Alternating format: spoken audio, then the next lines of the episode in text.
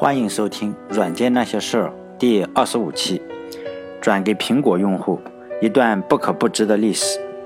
苹果手机的用户每次点击屏幕上的图标，App 将会启动，启动背后的技术有着悠久的历史，可谓是点击的都是历史，启动的都是文化。本文将向你讲述苹果手机系统的悠久历史。故事还得从上个世纪八十年代说起。乔布斯把卖可乐的约翰斯卡利请进公司当 CEO。乔布斯说了那句著名的话：“你是想卖一杯子糖水，还是想改变世界？”从某种意义上来说，约翰斯卡利的确改变了世界，只是改变世界的方法比较奇特。约翰斯卡利当上苹果公司的 CEO 不久，就把乔布斯轰出了公司。乔布斯被苹果公司扫地出门以后，找了一些投资人，组建了另外一家电脑公司。这家公司的名字叫 Next 电脑公司。也许有人说他是为了复仇，但是他自己的话是说他是为了改变世界。当然了，不管怎么说了，反正约翰斯卡利就通过这种方法，间接了改变了世界，比卖一辈子糖水肯定要强。苹果早期的投资人之一。亚瑟·罗克曾经说过：“对乔布斯来说，最好的事情就是让苹果公司解雇他，叫他滚蛋。”可能我们普通人不能理解，这其实是一种非常严厉的爱。比如说，有一些我们现实生活中的那种恋人，分手复合多少次，他们之间一定有我所不理解的那种爱情。比如说，那就叫虐恋，虐待的虐，恋爱的恋。乔布斯离开了苹果公司以后，就自由了嘛，经历了一系列巨大的失败，从而变得更加的成熟。再接着来说，离开了乔布斯的苹果公司，当时的 CEO 已经换成了一个叫做阿梅里奥的人。此人呢，在乔布斯的嘴里就是说非常的蠢。乔布斯对此人的评价就是最差劲的 CEO。当然了，乔帮主的话我们听听也就行了。比如这个阿梅里奥开始当 CEO 的时候，苹果公司就要倒闭了。据说现金只能支撑三个月，但是当他离开苹果公司的时候，苹果公司实际上已经接近盈利了，账户上的钱有三十多亿美金。当然，这些事情和本文要说的事情没什么关系，关系不大，我们就省略掉不说。关系比较大的是，就是这个阿梅里奥虽然挺会赚钱，但是呢不懂技术，尤其是不懂这个操作系统的技术，因为以前他是做硬件出身的，做芯片。在一九九六年的时候，他。很开心的，就向苹果的用户宣布，苹果公司要发布新的操作系统了。新的操作系统的名字叫 System 8，就是系统八，非常的先进。当然，苹果的粉丝肯定是非常的兴高采烈，就等着秋天发布正式版。但是实际情况呢，这个 System 八呢根本没法用，甚至连文本文件都不能编辑。就是你现在想打几个字，它都没法做。为了展示的需要。当时用户界面上那些按钮都是图片，没法点，就相当于用 Photoshop 做了一张图片。做展示的时候，就靠一张照片来忽悠观众。在苹果内部呢，肯定是有很多懂技术的人嘛，懂技术的人肯定是心知肚明。别说秋天了，内部的员工就开玩笑就说，System 8这个正式版啊，至少得五十年后发布。也就是说，从一九九六年一直到五十年之后，应该是二零四六年了。从即使按今天的话，还得等二十年才发布。但是苹果的 CEO 不懂技术这件事情啊，嗯，问题也不大。为什么呢？因为苹果公司还是有牛人的。这个牛人是个女的，她的名字叫 Ellen Hancock，是苹果公司的技术总监。乔布斯对一个这个人的评价依然是就是个白痴。当然，前面也说了，就是乔帮主。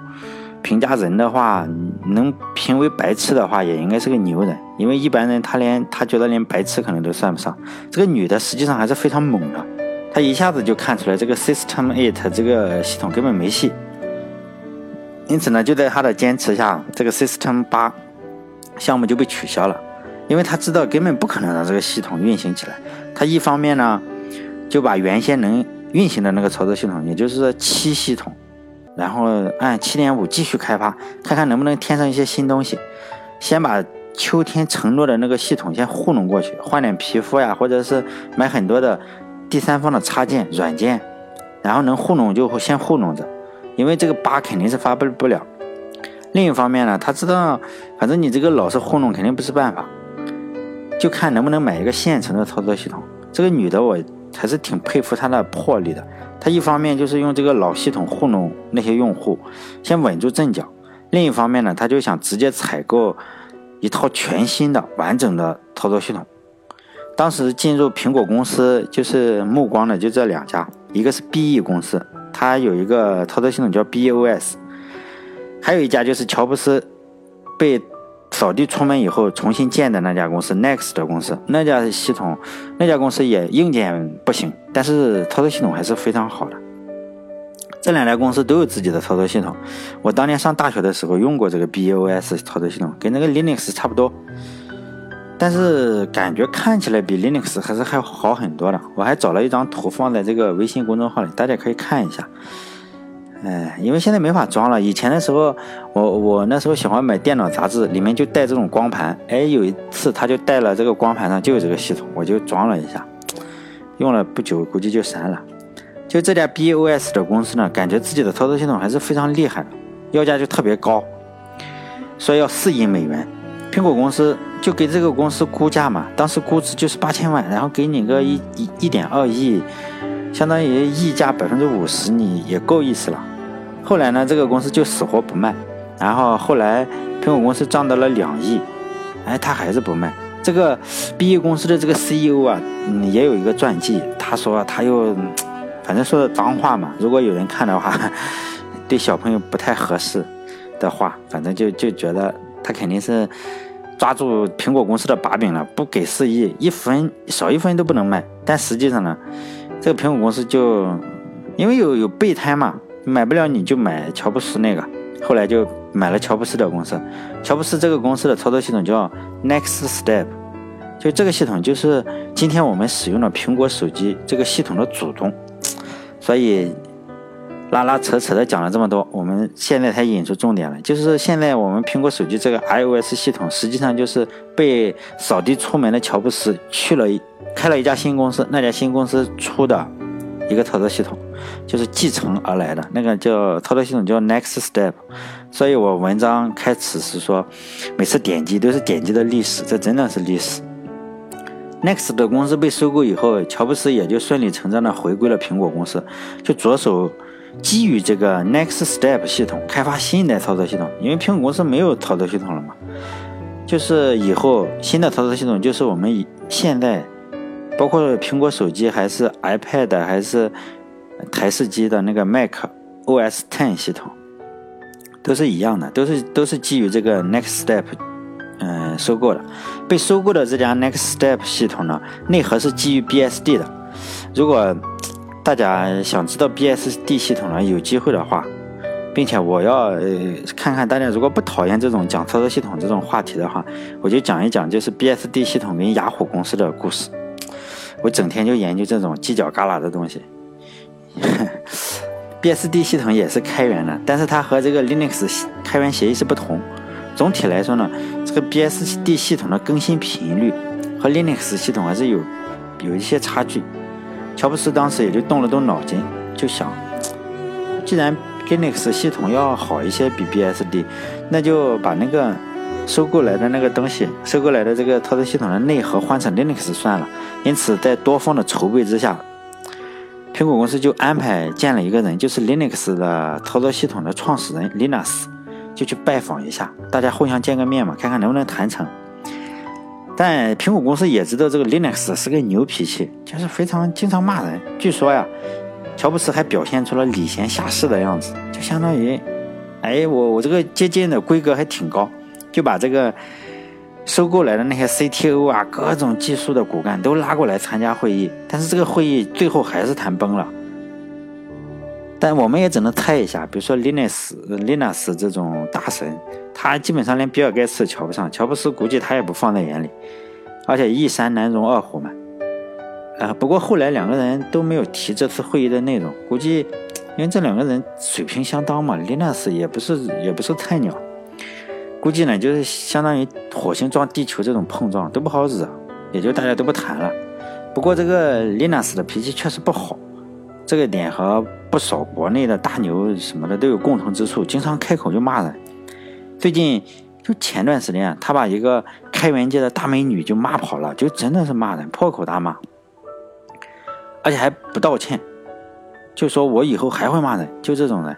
丽娜斯还谈了他为啥骂人，他当时就公开说，有些人认为我是个好人，在发现我不是好人以后还感到震惊。其实呢，我本来就不是个好人，我也不在乎你们竞争，呃，震惊不震惊，我根本就不在乎，就这种人，并且他还说，我大家不用，大家放心。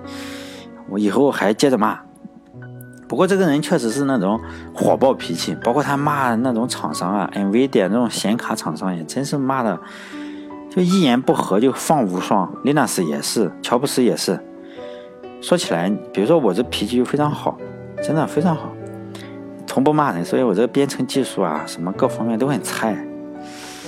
哎，这是后话了。但是后来呢，就是安卓发展起来了，使用的内核就是 Linux。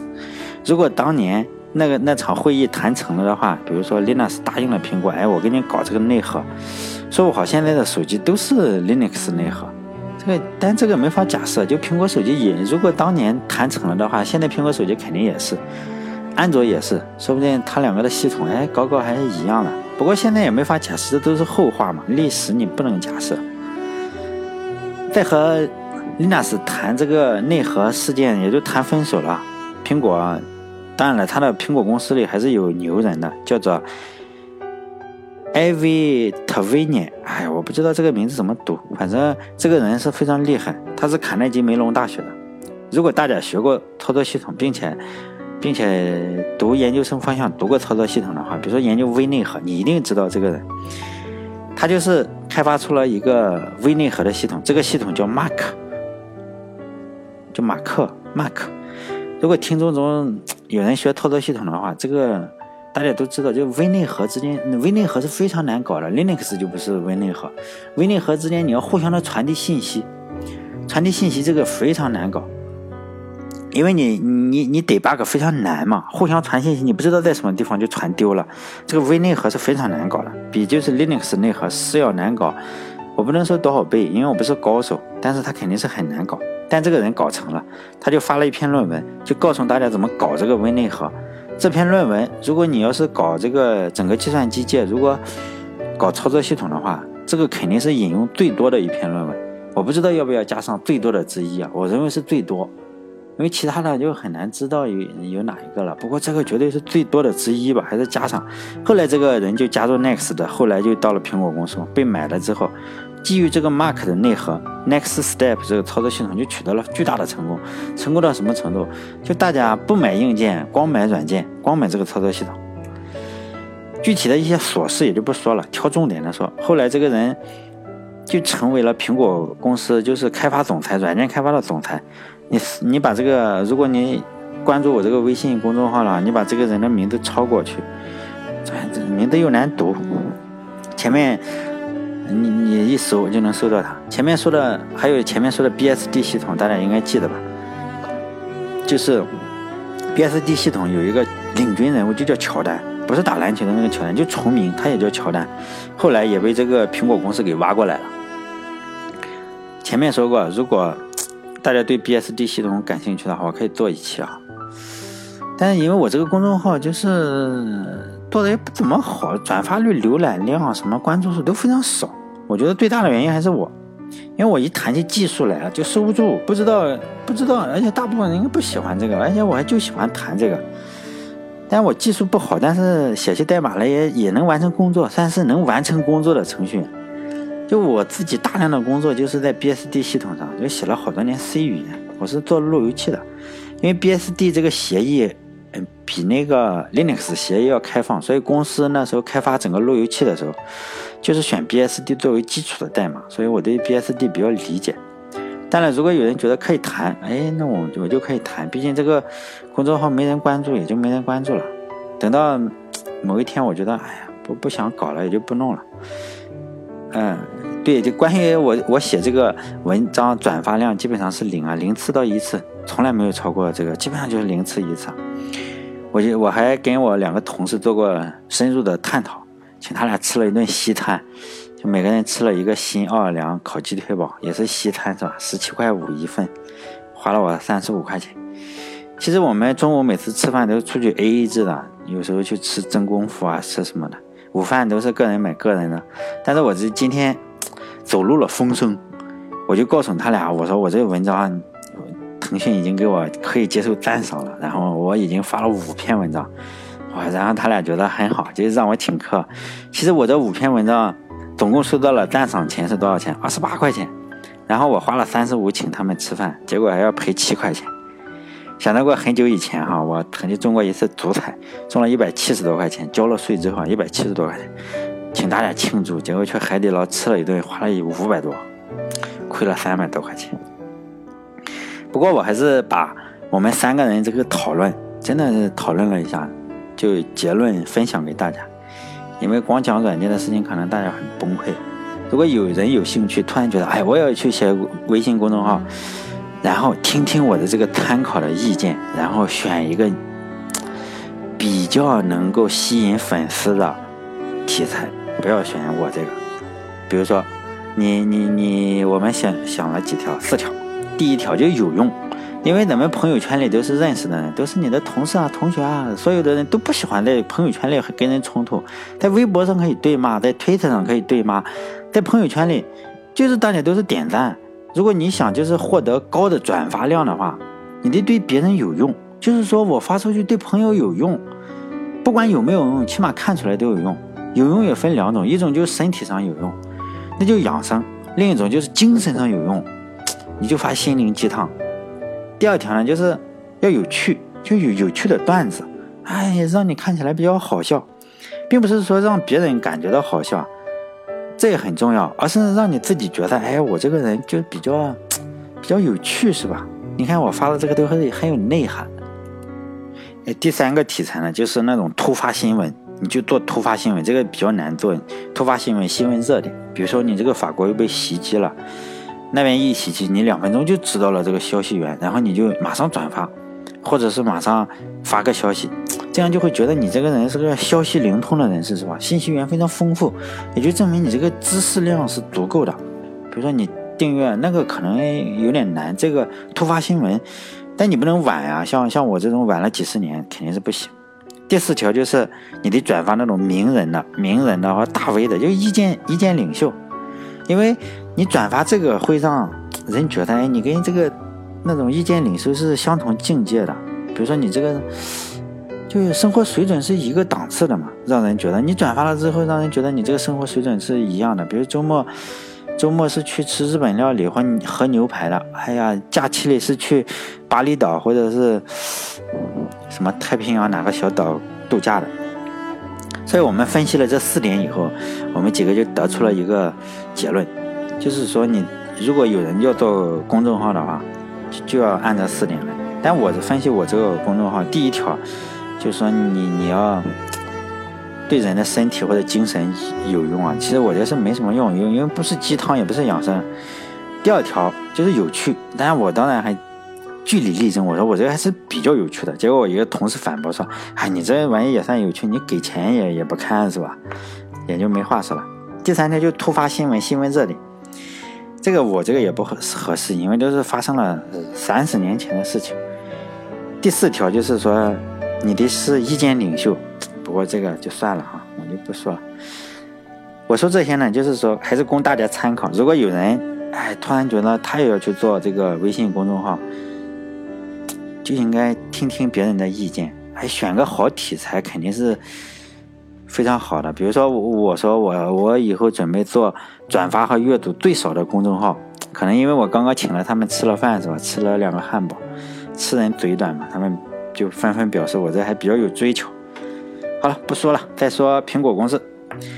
接着说苹果公司，前面我也说了，虽然我呃技术没怎么讲，但是你看看苹果公司，乔布斯招到麾下的真是名将如云，非常厉害。什么 BSD 的核心，包括微内核的核心，都在苹果公司，并不是网上说的。哎呀，苹果没啥创新，不是的，苹果在技术方面的创新真是多了去了。后来呢，这个系统。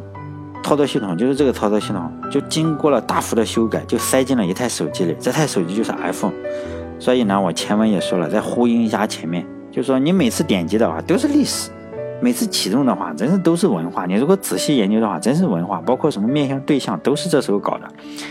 我觉得作为一个苹果手机的用户，还是有必要知道一点点手机系统的历史。但是呢，如果你现在是个男生，又在追女朋友什么，而你那个女生恰好又使用苹果手机，你最好不要跟人家坐下说：“哎，我来，我们来谈谈这个手机操作系统的历史。”估计那就分手了。所以还是这篇文章就自己读着有用就行了，或者有趣，希望有趣啊。好了，这一期就做到这里。谢谢大家听我在这里扯故事，再见。